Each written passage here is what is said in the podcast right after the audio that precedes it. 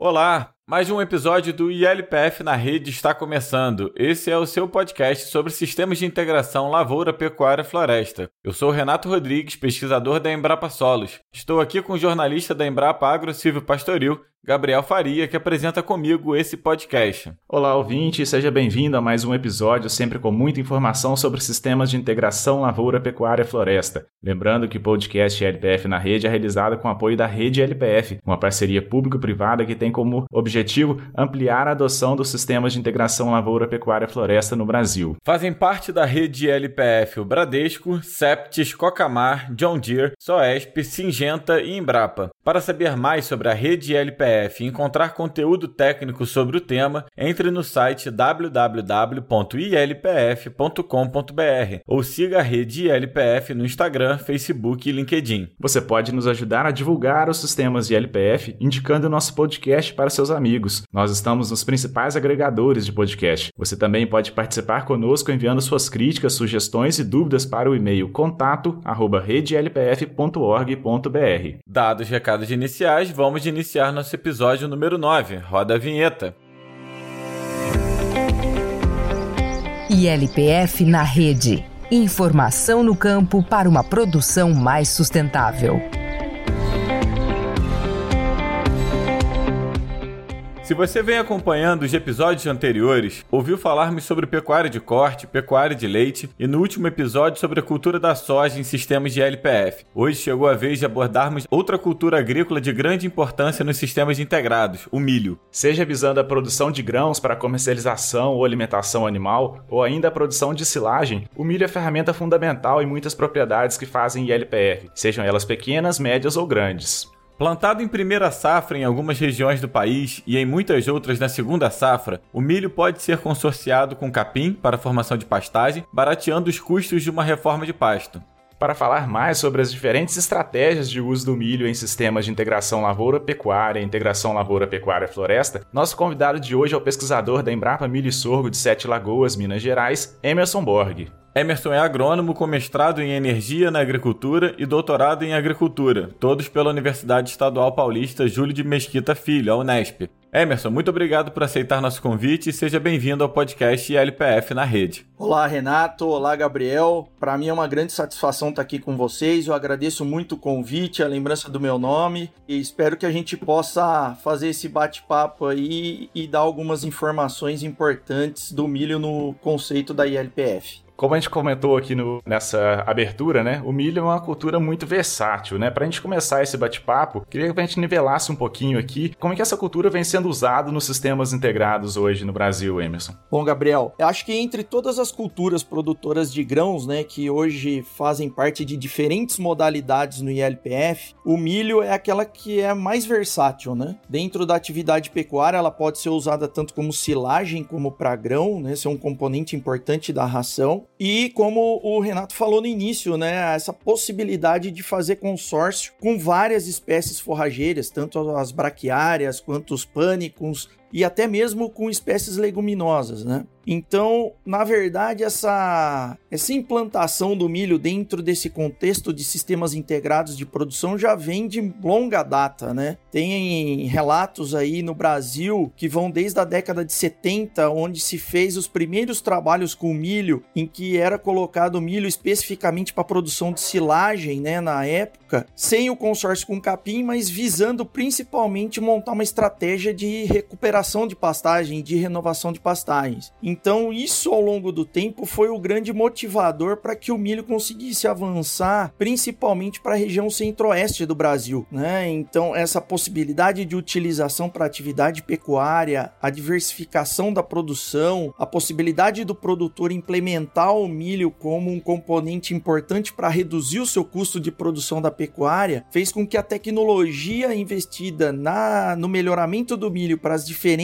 funcionalidades fosse fundamental para hoje ele ser uma das principais culturas que compõem um sistema integrado, né? Então, para que você tenha uma ideia, no último levantamento nosso sobre cultivares lançados no Brasil, né, de milho, das 193 novas cultivares, mais ou menos 55% são cultivares de duplo propósito. Ou seja, podem ser utilizadas tanto para grão quanto para produção de silagem. Então isso mostra a grande versatilidade do milho e a importância do milho que veio adquirindo ao longo dos anos para compor esses sistemas de LPF. Legal, Emerson. Quando a gente compara a, a, lavoura né, em sistemas integrados e a lavoura exclusiva, né, monocultura, o sistema solteiro, ou na sucessão com soja, quais são as vantagens para a cultura do milho? Tem muita diferença na produtividade? Renato, essas pesquisas né, que envolvem o milho dentro desses sistemas integrados é muito interessante. Quando eu estava ainda no mestrado, a gente começou a fazer alguns trabalhos de consórcio de milho com Marandu e a gente enxergava a possibilidade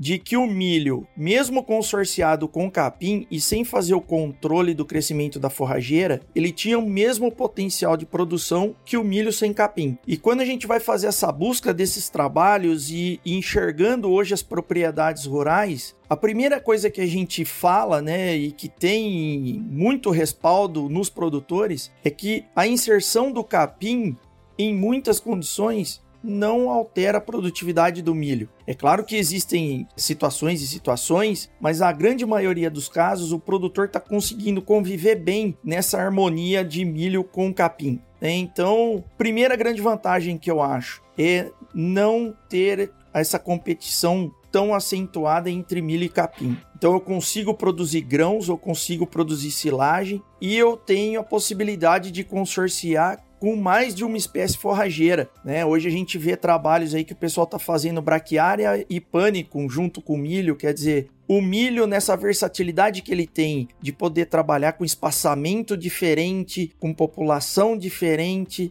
você consegue trabalhar de uma forma mais ambientalmente possível diferentes espécies dentro do mesmo ano agrícola. Então isso é muito legal. A resposta do milho nos anos seguintes em que a gente tem um sistema bem estabelecido de LP é outra coisa que chama bastante atenção. Muitas vezes os produtores iniciam um processo da integração lavoura-pecuária com soja, pelo maior rendimento, né, pela possibilidade de receita maior do que o milho, mas impreterivelmente o milho vai fazer parte desse sistema uma hora ou outra em toda a propriedade, porque o milho, ele além de ter uma receita econômica também, ele diminui o custo de produção da pecuária. Então, o milho, é, como eu sempre costumo falar, ele é um alicerce de um sistema intensificado para o Brasil mesmo aqueles produtores que não gostam muito ou não têm muita afinidade com a cultura do milho, pelo menos um ano a cada dois anos, num esquema de rotação, ele entra com a cultura do milho porque o benefício que ele vê ao longo do tempo é muito grande. Emerson, e em relação ao manejo dessa lavoura de milho em sistema integrado comparado com lavoura solteira, há grandes diferenças, por exemplo, na questão de adubação do, dessa lavoura? Na verdade, quando a gente fala do milho nos sistemas integrados, né, a gente tem que fazer uma separação, que é o milho cultivado em verão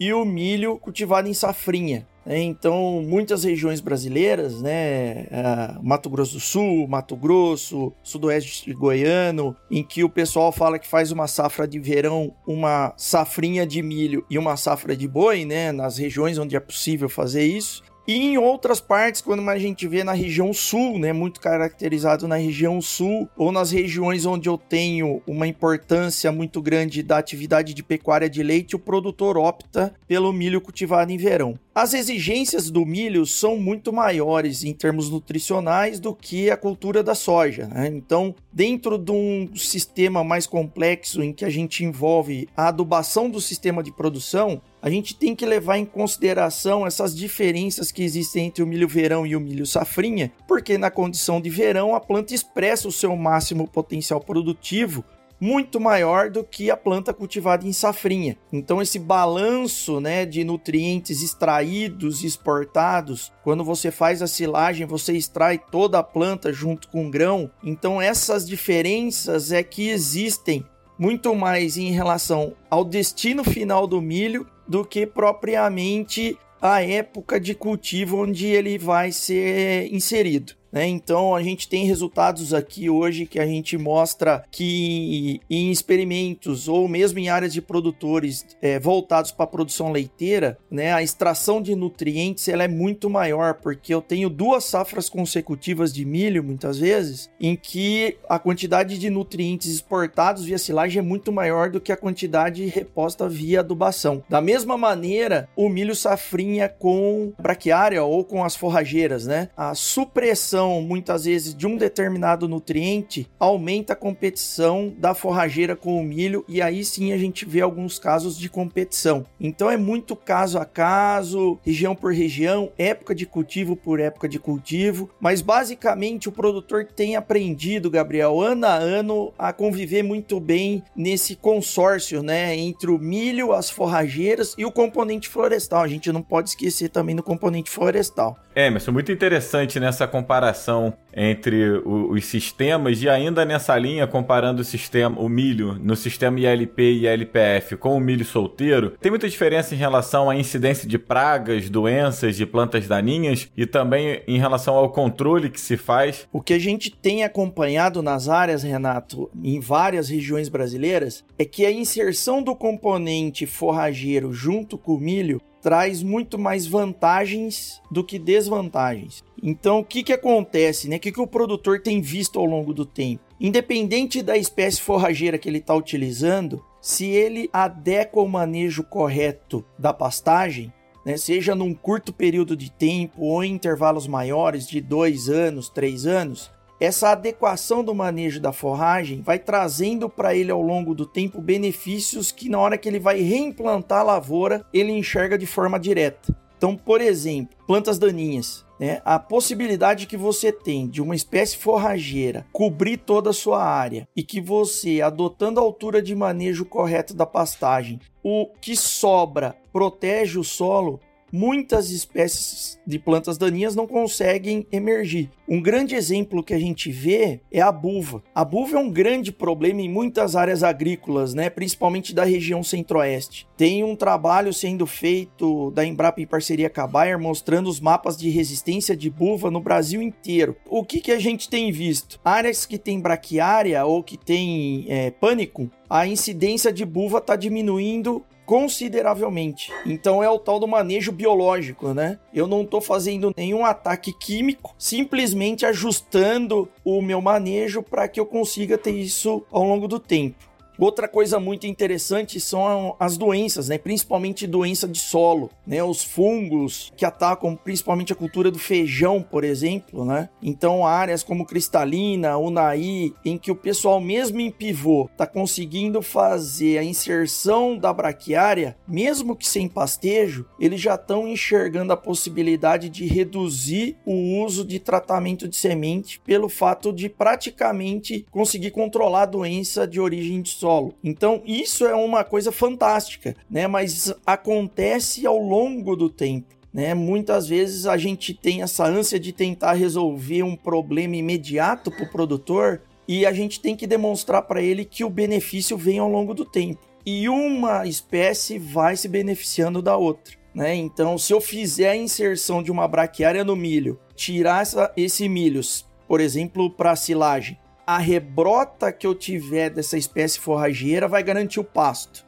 Só que o manejo da pastagem é tão importante quanto eu ter o pasto, porque se eu manejar corretamente, o outro benefício indireto chega. Né? Então é uma relação de ganha-ganha. O tempo é o fator chave de nesse processo e os benefícios que vão acontecendo aí a gente consegue ver já em produtores de forma muito clara. Né? Então é muito positiva a inserção desses componentes todos atuando em determinadas épocas do ano. Emerson, além do, dos benefícios agronômicos, né, que você tem elencado aí no começo da sua fala, você é, ressaltou a questão da versatilidade do milho. Aí eu queria fazer uma pergunta relacionada voltado mais para agricultura familiar, aquele, principalmente aquele produtor de leite, que tem uma área pequena e tal. Como que ele pode usar o milho de maneira estratégica para melhorar o planejamento forrageiro dele na propriedade? Excelente pergunta, Gabriel. A gente tem, não muito próximo aqui de Sete Lagoas, mas a região do Alto Paranaíba ali tem uma bacia leiteira muito grande, né? Aqui próximo, muito mais próximo, tem a região de Pompéu, Abaeté, em que a gente consegue ver os pequenos produtores e como é que eles se organizam em termos de planejamento forrageiro, principalmente do período que vai de maio até começo de novembro, que é uma época bem seca do ano e que ele precisa ter alimento disponível em quantidade, né, para não diminuir sua produção. O que, que a gente tem notado? O produtor cada vez mais ele está tentando, mesmo os pequenos produtores, a adotar estratégias mais tecnificadas. Então, ele está entrando em áreas para realizar cultivo de milho buscando produtividades mais elevadas do que era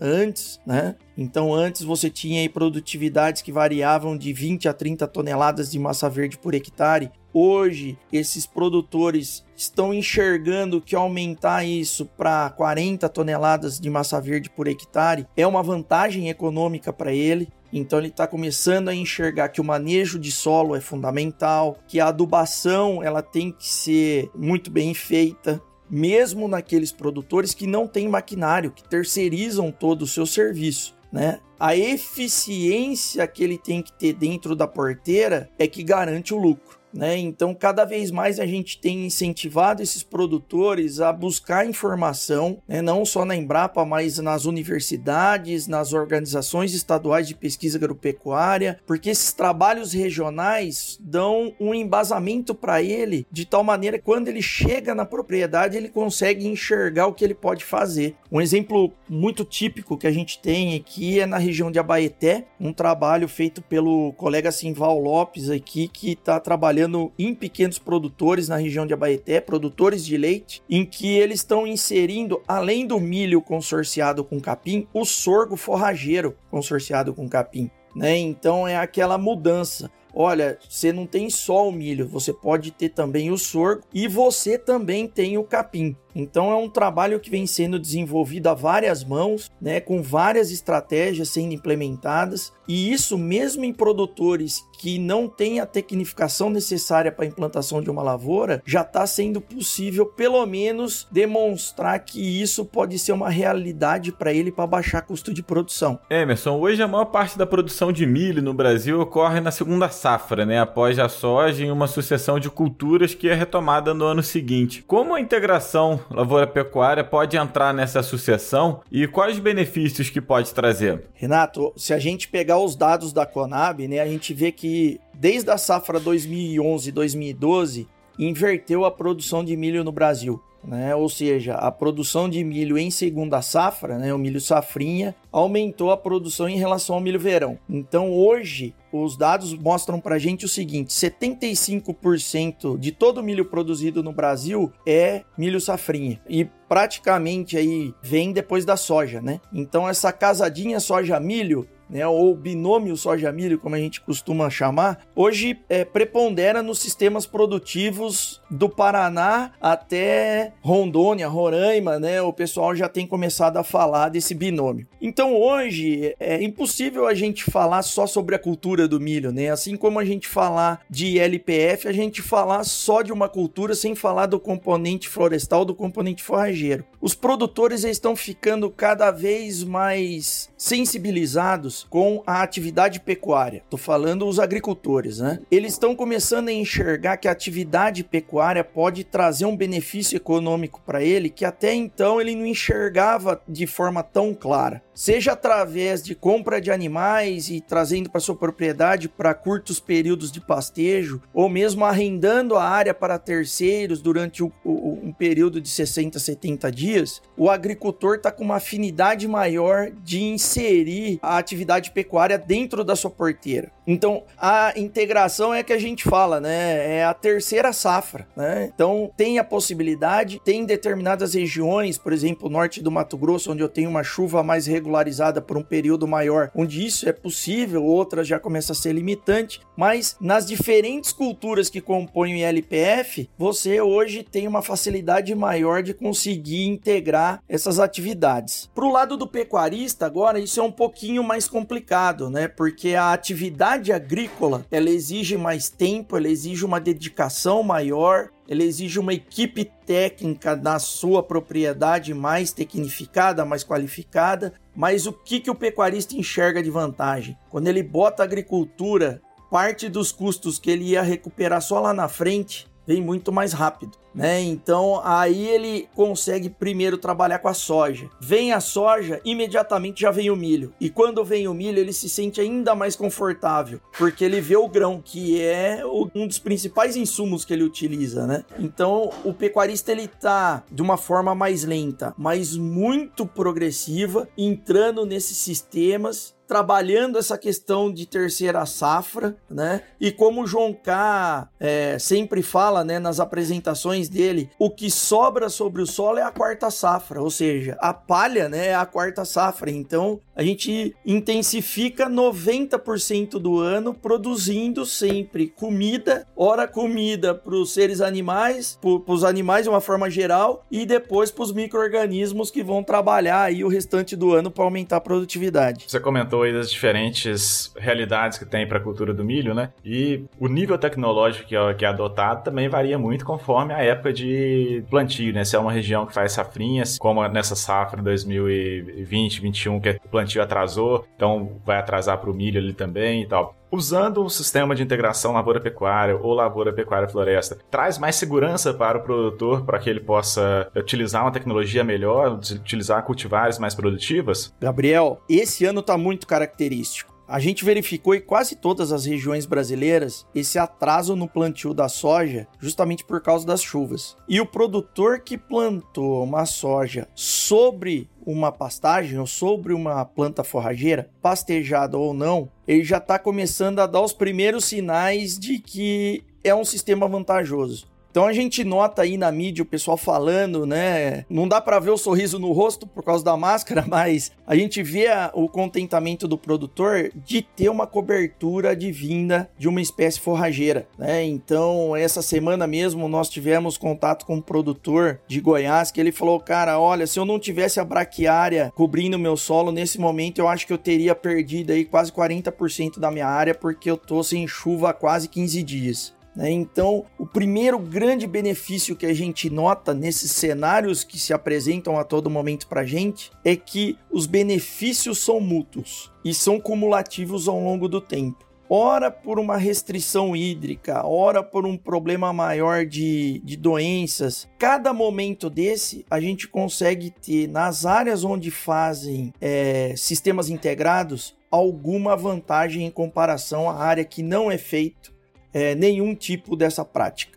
Né? Então, quando a gente sempre nota nas áreas, né, os produtores comentando com a gente da perda de produtividade por causa da seca, né? Vocês devem ter acompanhado aí o sul do Brasil vive uma seca horrível, cara. Chega a dar dor no coração de ver. Só que a gente, como trabalha com isso, né, Renato? Toda vez que o produtor tá falando, você tá olhando atrás da, das costas dele para ver se tem palha no chão, né? E a grande maioria das áreas não tem palha, não tem cobertura de solo, né? Muitas áreas ainda estão num processo de semeadura direta e não é um sistema plantio direto, né? E é o que eu sempre tento comentar. A gente não consegue mais separar os componentes, né, agrícola, pecuária e florestal, da mesma forma que a gente não pode separar o ILPF do sistema plantio direto. Porque todo produtor que coloca uma espécie forrageira para pastejo né? Independente do período em que ele vai utilizar, ele sempre volta no sistema plantio direto,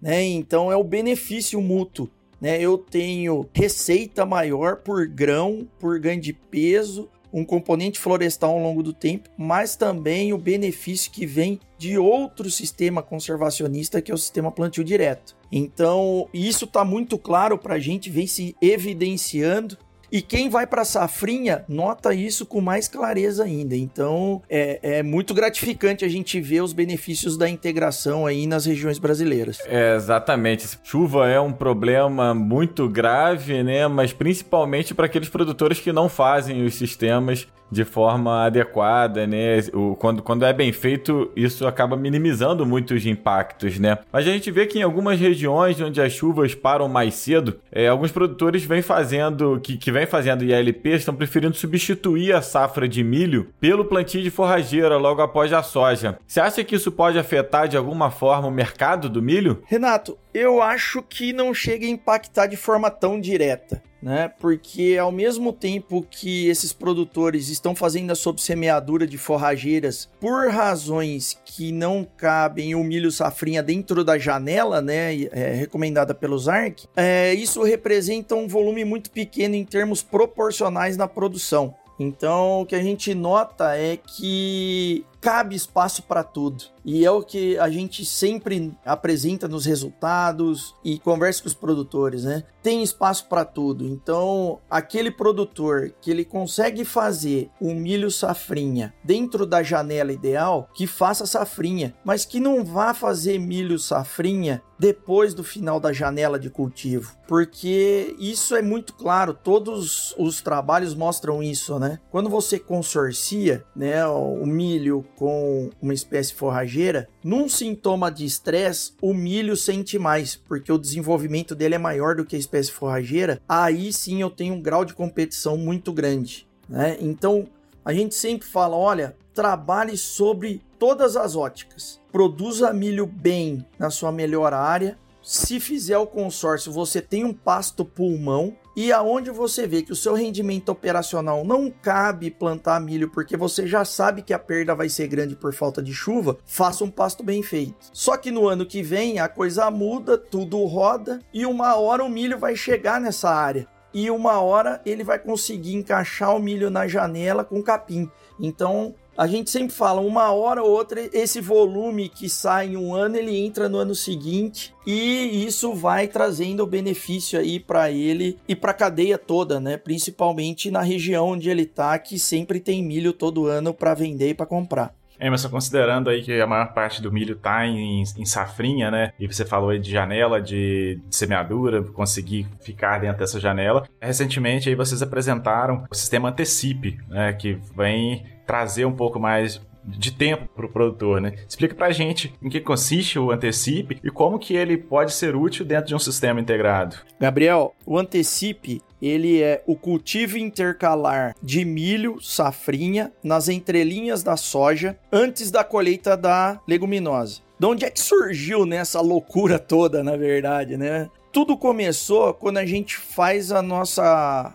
na cadeira de agronomia cultura do milho. Lá a gente entende o seguinte: o professor passa para a gente assim, olha, até o estádio de desenvolvimento V5, o ponto de crescimento está abaixo da superfície do solo. Então, se tiver uma chuva de granizo ou tiver geada, como o ponto de crescimento está abaixo da superfície do solo, o milho recupera o seu crescimento. E aí, lá em 2007, o pessoal falou: pô, se ele tem essa possibilidade. E se cortar as folhas, o que, que acontece? E foi aí que começou o trabalho. Então, de 2007 a 2010, foi testando essa hipótese. Os resultados foram aparecendo, aí precisava de uma máquina. Como é que a gente vai operacionalizar isso? Aí fizeram um protótipo de 2010 a 2019. Nós trabalhamos no protótipo, é, testando em várias condições, andando no meio da soja, tentando reduzir perda na soja, tentando fazer com que uma uma atividade não atrapalhasse a operação da outra. E aí os resultados foram tão promissores que a gente fechou uma parceria com a Jumil em 2019 para desenvolver a primeira semeadora adubadora para fazer o antecipe. Então hoje a gente tem a tecnologia que veio lá da nossa teoria numa pesquisa adaptativa. A gente desenvolveu uma máquina para fazer áreas maiores e a gente vai conseguir industrializar a máquina. Então vai ser a única empresa que vai poder comercializar essa máquina já a partir da safrinha de 2021. Então, qual que é a grande vantagem? E isso eu, eu agradeço demais o espaço que vocês estão nos dando aqui para a gente conversar sobre isso. A ideia da tecnologia é que o Antecipe não vai substituir o cultivo de milho safrinha no Brasil. Não é essa a ideia. Então, onde é que o, o Antecipe vai trabalhar? A gente está conversando né, sobre essa perda de produtividade de milho safrinha, principalmente quando o produtor planta ou muito próximo do final da janela de chuvas ou após o final da janela recomendada pelo ZARC. O antecipe vai trabalhar nesse milho. Então eu vou pegar ele que estava plantado fora da janela e vou conseguir antecipar o plantio em até 20 dias antes da colheita da soja. Então todos os nossos trabalhos que a gente fez em várias regiões do país, a gente conseguiu comprovar que os ganhos em produtividade de milho, quando comparado àquele milho que seria plantado tardiamente, é de média 33%. Teve determinados anos que chegou a patamares maiores, mas fica em média de 30 a 33%. Ou seja, um produtor que estaria plantando o milho e que estaria com uma produtividade de 70 sacas por hectare, eu vou subir isso para 90, 95 sacas por hectare. Então, esse é o grande pulo do antecipe. Ele é uma estratégia de redução de risco.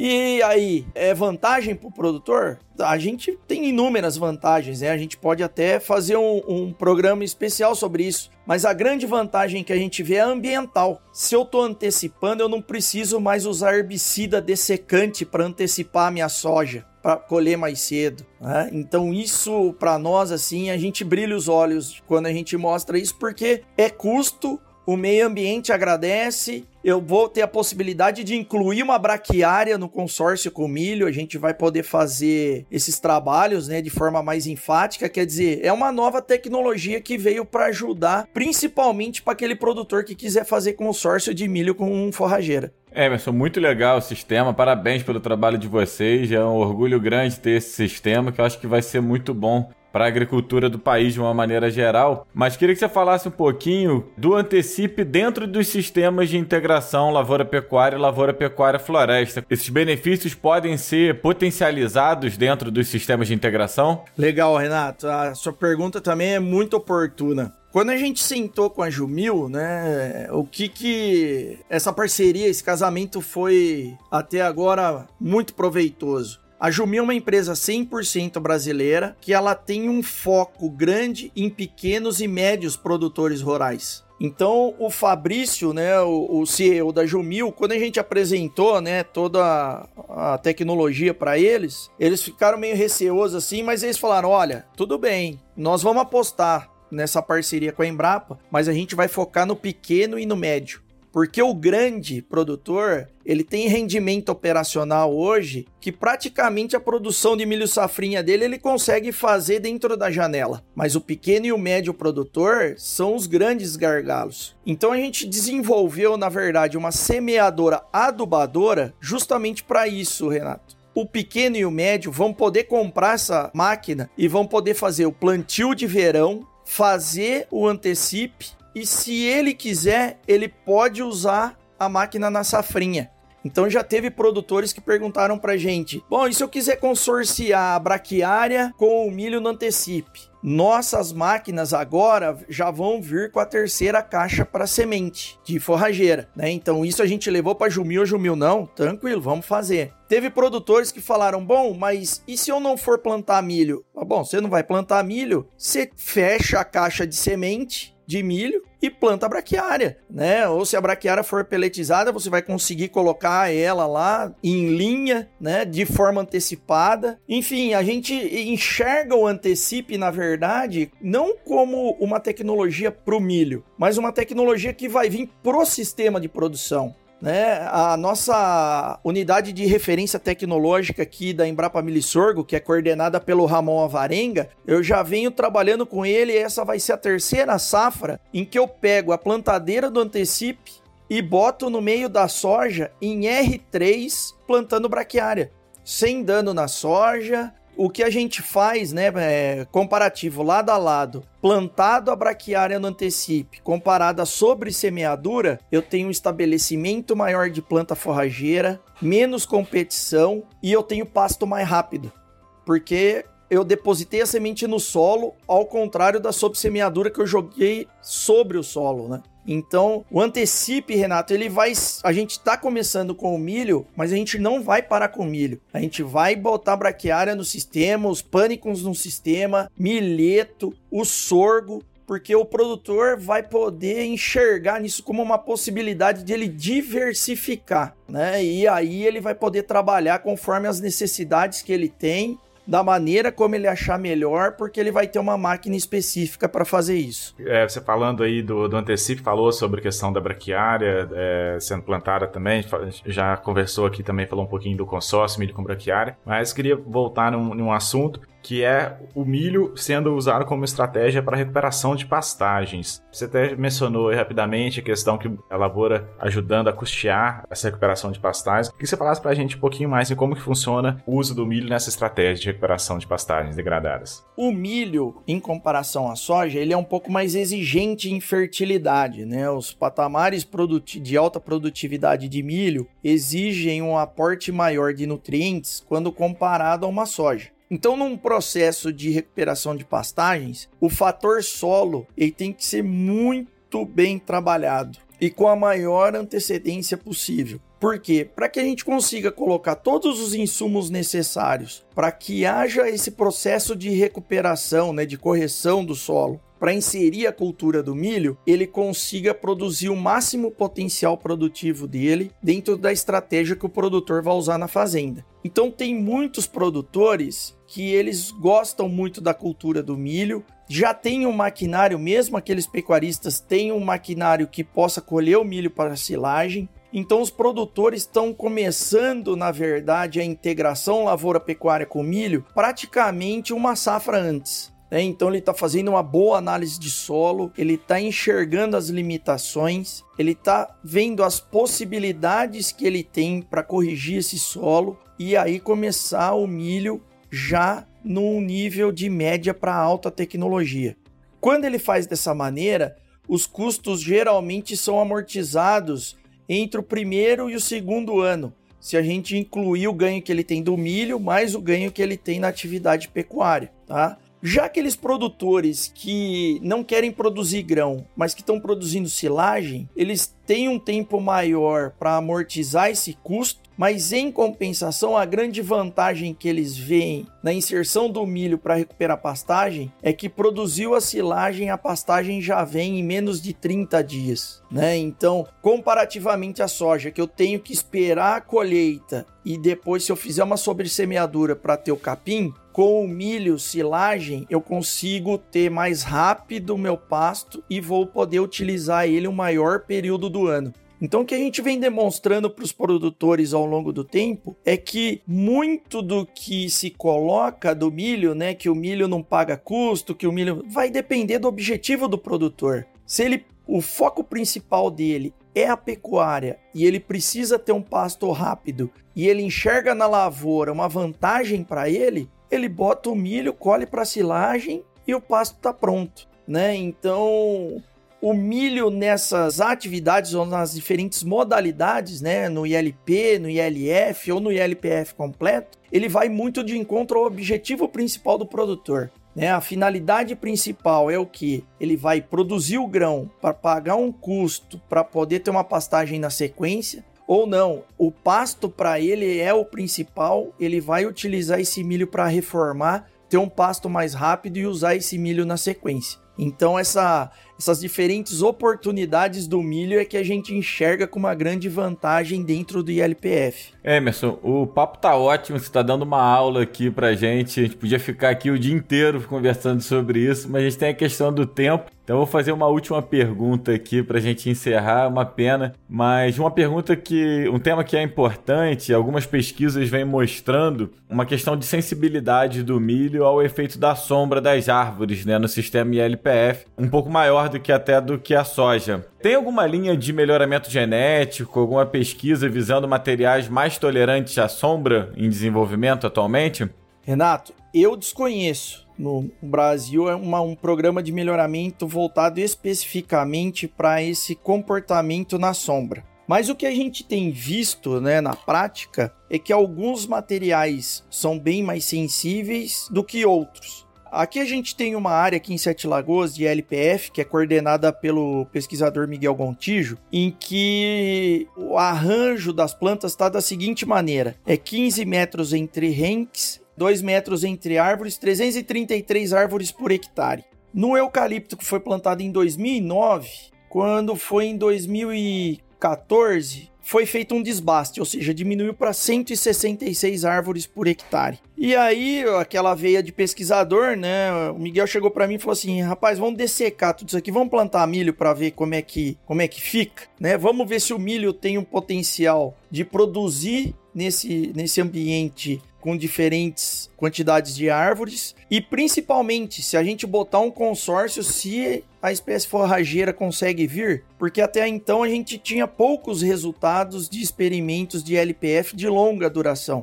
E a gente fez isso. A gente testou quatro híbridos de diferentes tecnologias, né? Híbrido simples modificado, duplo, triplo. O que, que a gente enxergou? Na verdade, comparativamente a uma soja, por exemplo, que é de ciclo C3, o milho sente muito mais, né? Mas quando você pega um híbrido simples modificado, o potencial dele de competir por luz e conseguir produzir melhor do que os outros materiais é, faz com que a gente enxergue esses materiais como mais responsivos. Então, embora a gente não tenha ainda, e eu acho que é muito importante a gente focar nessa linha de trabalho, né, de melhoramento para essa adaptação, a gente enxerga hoje que existem materiais que conseguem tolerar melhor esse ambiente do, do componente florestal do que outros. Agora é lógico, né, Nato? O, o, grande competidor aí não é luz, e sim o eucalipto, né? Então, quando a gente coloca uma lavoura ali, o gradiente que fica das plantas que estão próximas do renque em direção ao meio do renque, isso é clássico e isso permanece, mesmo a gente diminuindo a população de árvores, né? Então, o grande competidor aí também é o eucalipto, né? Principalmente por água. Bom, maravilha, Emerson. Muito obrigado, gostaria de, de, agradecer a sua disponibilidade, né, de participar aqui conosco no ILPF na rede, falando aí um pouco do, do milho, né, da, toda essa versatilidade que ele tem dentro dos sistemas de integração. Muito obrigado. Gabriel, agradeço a você, agradeço ao Renato mais uma vez. Obrigado pela lembrança do meu nome. A gente não sabe tudo, né? Mas o pouquinho que a gente sabe, a gente gosta sempre de contribuir e transferir isso. Então, fiquem sempre à vontade. É um prazer conversar com vocês e espero ter um novo podcast com vocês muito brevemente. Um grande abraço. Legal, Emerson. Mais uma vez, muito obrigado. E vamos dar sequência ao nosso episódio, pois já temos muita informação sobre o sistema de LPF. Falamos frequentemente aqui no ILPF na rede que a ILPF é uma estratégia de produção que pode ser adaptada a qualquer realidade no campo. Para que você, ouvinte, possa conhecer as diferentes formas de adoção, trazemos sempre a experiência de um produtor. Hoje vamos conhecer a história do produtor Carlos Schlatter, da fazenda Minuano, em Chapadão do Sul, no Mato Grosso do Sul. Aliás, Mato Grosso do Sul é o estado com maior área ocupada por sistemas de LPF no Brasil, de acordo com pesquisa que a rede LPF encomendou na safra 2015-2016. No sistema adotado na Fazenda Minuano, Carlos rotaciona culturas agrícolas, entre elas o algodão, com a pastagem. Quem nos ajudou a coletar esse depoimento foi a colega jornalista da Embrapa Agropecuária Oeste, Cristiane Congro. Vamos conhecer essa experiência. Sou Carlos Alberto Schlatter, moro em Chapadão do Sul, sou diretor técnico do Grupo Schlatter. Devido à necessidade de produzir em áreas com teor de argila bem baixo, o grupo decidiu entrar na integração lavoura e pecuária. Estamos tendo diversos desafios, mas já deu para perceber que funciona. Vou falar um pouco sobre os pontos positivos e os pontos negativos. Pontos negativos: a implantação. Já tivemos problemas já na implantação da lavoura, muitas vezes por falta de máquinas adequadas, na profundidade da semente, tanto do soja como do algodão, devido a muitas raízes no solo. É, também observamos um aumento de percevejo castanho nessas áreas de braquiária. E um dos problemas também enfrentado é nas praças de alimentação e nos trieiros do gado, que fica sem palhada e não possibilita você ter um plantio uniforme. E o grupo também vem aí cada ano melhorando, é sobre o manejo correto de pasto, quantidade de animais por hectare, altura do capim, para você ter uma uniformidade na hora do plantio. Pontos positivos. A gente observou já de imediato uma conservação de solo muito boa. É, mesmo você tendo chuvas volumosas aí chegando a 120 milímetros de chuva, você observa que você não tem perca de solos devido à erosão. E uma das coisas que também a gente observou é a umidade do solo. A gente tem mantido uma umidade do solo bem acima das outras áreas tradicionais, né? E uma temperatura bem amena nessas áreas de braquiária. A gente vem fazendo um trabalho minucioso, fazendo medição de temperatura no solo. E também observando um enraizamento fantástico, tanto do soja como do algodão nessas áreas de braquiária. E a matéria orgânica vem aumentando ano a ano e a, a inibição, a gente observa a inibição de algumas pragas e muitas vezes também de ervas daninhas, favorecendo você ter uma economia de controle de erva nessas áreas de braquiária. A gente vem, vem, vem observando cada ano uma estruturação de solo melhor, um aumento também do microorganismo do solo e uma recuperação dessas áreas consideradas marginais, é, com baixa fertilidade, fazendo a integração lavoura e pecuária, você vem observando que você está tendo um resultado aí muito bom, tanto para pecuária como para áreas de lavoura. Nós trabalhamos com duas modalidades. Uma modalidade seria dois anos pecuária e dois anos soja. E na safrinha a gente também utiliza a braquiária nesses dois anos que é lavoura. A outra modalidade seria são quatro áreas diferentes que a gente vem fazendo um trabalho aí de parceria, é onde a gente planta um ano uma soja, nenhuma, milho, algodão e gado. Então todo ano a gente vem rodando e tem nos dado aí resultados fantásticos e muitos dados muito interessantes. Esse foi o produtor Carlos Esquilater, de Chapadão do Sul, Mato Grosso do Sul, nos contando um pouco de sua experiência com a integração lavoura-pecuária na fazenda Minuano. Se você quiser conhecer outras histórias de produtores que usam sistemas de LPF, acesse o site www.ilpf.com.br e clique no menu Quem já usa. Se tiver uma sugestão de uma propriedade que você conhece ou quer contar a sua experiência com ILPF, entre em contato conosco pelo contato@redelpf.org.br. Você também pode participar do podcast ILPF na rede, enviando sua dúvida sobre sistemas de ILPF. Hoje vamos responder um questionamento feito principalmente por agricultores. É possível continuar fazendo lavoura mesmo após o crescimento das árvores em área com ILPF? Fomos buscar essa resposta com o pesquisador da Embrapa Agro Silvio Pastoril, Ciro Magalhães. Ele tem avaliado isso em experimentos realizados em Sinop, Mato Grosso. Vamos ouvir a resposta. Olá, Gabriel. Olá, amigos da Rede LPF. É uma satisfação estar participando do podcast com vocês. Meu nome é Ciro Magalhães, sou pesquisador da Embrapa Agro Silvio Pastoril e fico aqui em Sinop, Mato Grosso. Nos nossos experimentos, temos é, avaliado a produtividade de grãos de soja e de milho ao longo já de nove anos em sistemas ILPF. E isso vai nos ajudar a responder de forma muito específica essa pergunta, pelo seguinte fato. Nosso experimento ele iniciou-se com uma configuração de renques triplos de eucalipto passados de 30 metros. E fizemos essas avaliações durante cinco anos nessa configuração. Dessa forma, a soja, a partir do quarto ano, não produzia mais nos mesmos níveis que sistemas sem árvore. E o milho, mais sensível que a soja, já no terceiro ano, apresentava sinais de redução significativa de produtividade de grãos. Porém, do sexto ano em diante, fizemos algumas intervenções nos sistemas e essas intervenções nos possibilitaram a recuperação da produtividade de grãos por até dois anos, no caso da soja, e por um ano, pelo menos, no caso do milho.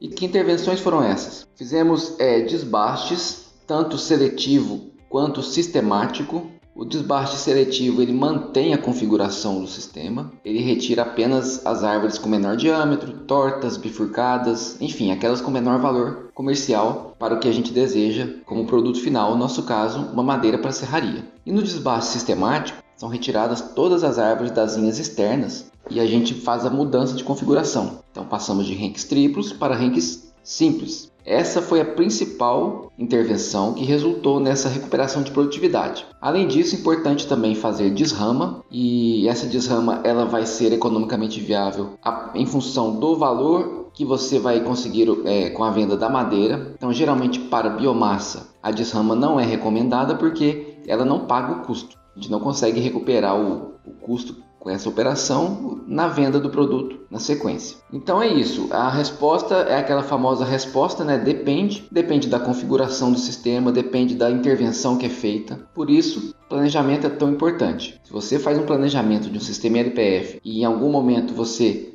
precisa retornar com a lavoura para aquela área por alguns motivos, tanto de mercado quanto de questões de doenças na pastagem, pragas, é importante o produtor saber que existe possibilidade de retornar com a lavoura de forma economicamente viável a partir de intervenções bem, bem feitas e bem é, específicas para aquele sistema. Então, por isso, a importância do planejamento. E dessa forma, ele vai poder ter ciclos menores de rotação lavoura-pecuária e tendo maior flexibilidade na gestão da propriedade. Beleza? Então, fico à disposição dos nossos ouvintes é, meu contato é. Se tiver alguma dúvida em relação a lavoura em sistemas LPF, fiquem à vontade para entrar em contato e a gente ir trocando ideias. Essa foi a resposta do pesquisador Ciro Magalhães. Como vimos, com o manejo adequado da copa das árvores, é possível sim fazer agricultura mesmo com árvores já grandes em sistemas de LPF. Essa informação que a pesquisa gerou é importante para abrir mais uma opção na estratégia do produtor. Se ele precisar fazer a recuperação de uma pastagem, por exemplo, não precisa encerrar o ciclo das aves para fazer isso. Realmente, é mais uma alternativa na tomada de decisão do produtor. Se você também tiver uma dúvida sobre sistemas de LPF, envie para nós pelo WhatsApp 66 99232 1901. Se preferir, pode mandar por e-mail também. Relembrando, o endereço é contato@redelpf.org.br. Este nono episódio do podcast LPF na Rede está chegando ao fim. Agradecemos a você que nos ouviu e pedimos que continue nos ajudando a divulgar esse canal. Para você que quer saber mais sobre LPF, acesse o site www.ilpf.com.br. Lá você encontrará muitas informações, notícias, agenda de eventos, vídeos, palestras, publicações técnicas e científicas, entre outras informações. Este é o penúltimo episódio dessa primeira temporada do nosso podcast. Você também pode nos ajudar a produzir a próxima temporada enviando as suas sugestões de temas para contato@redelpf.org.br ou pelo WhatsApp no número 66 992 32 1901. Esse podcast foi produzido e apresentado por Gabriel Faria e por mim, Renato Rodrigues. A edição é da Altia Podcast. A iniciativa é da Associação Rede LPF. Até o próximo episódio.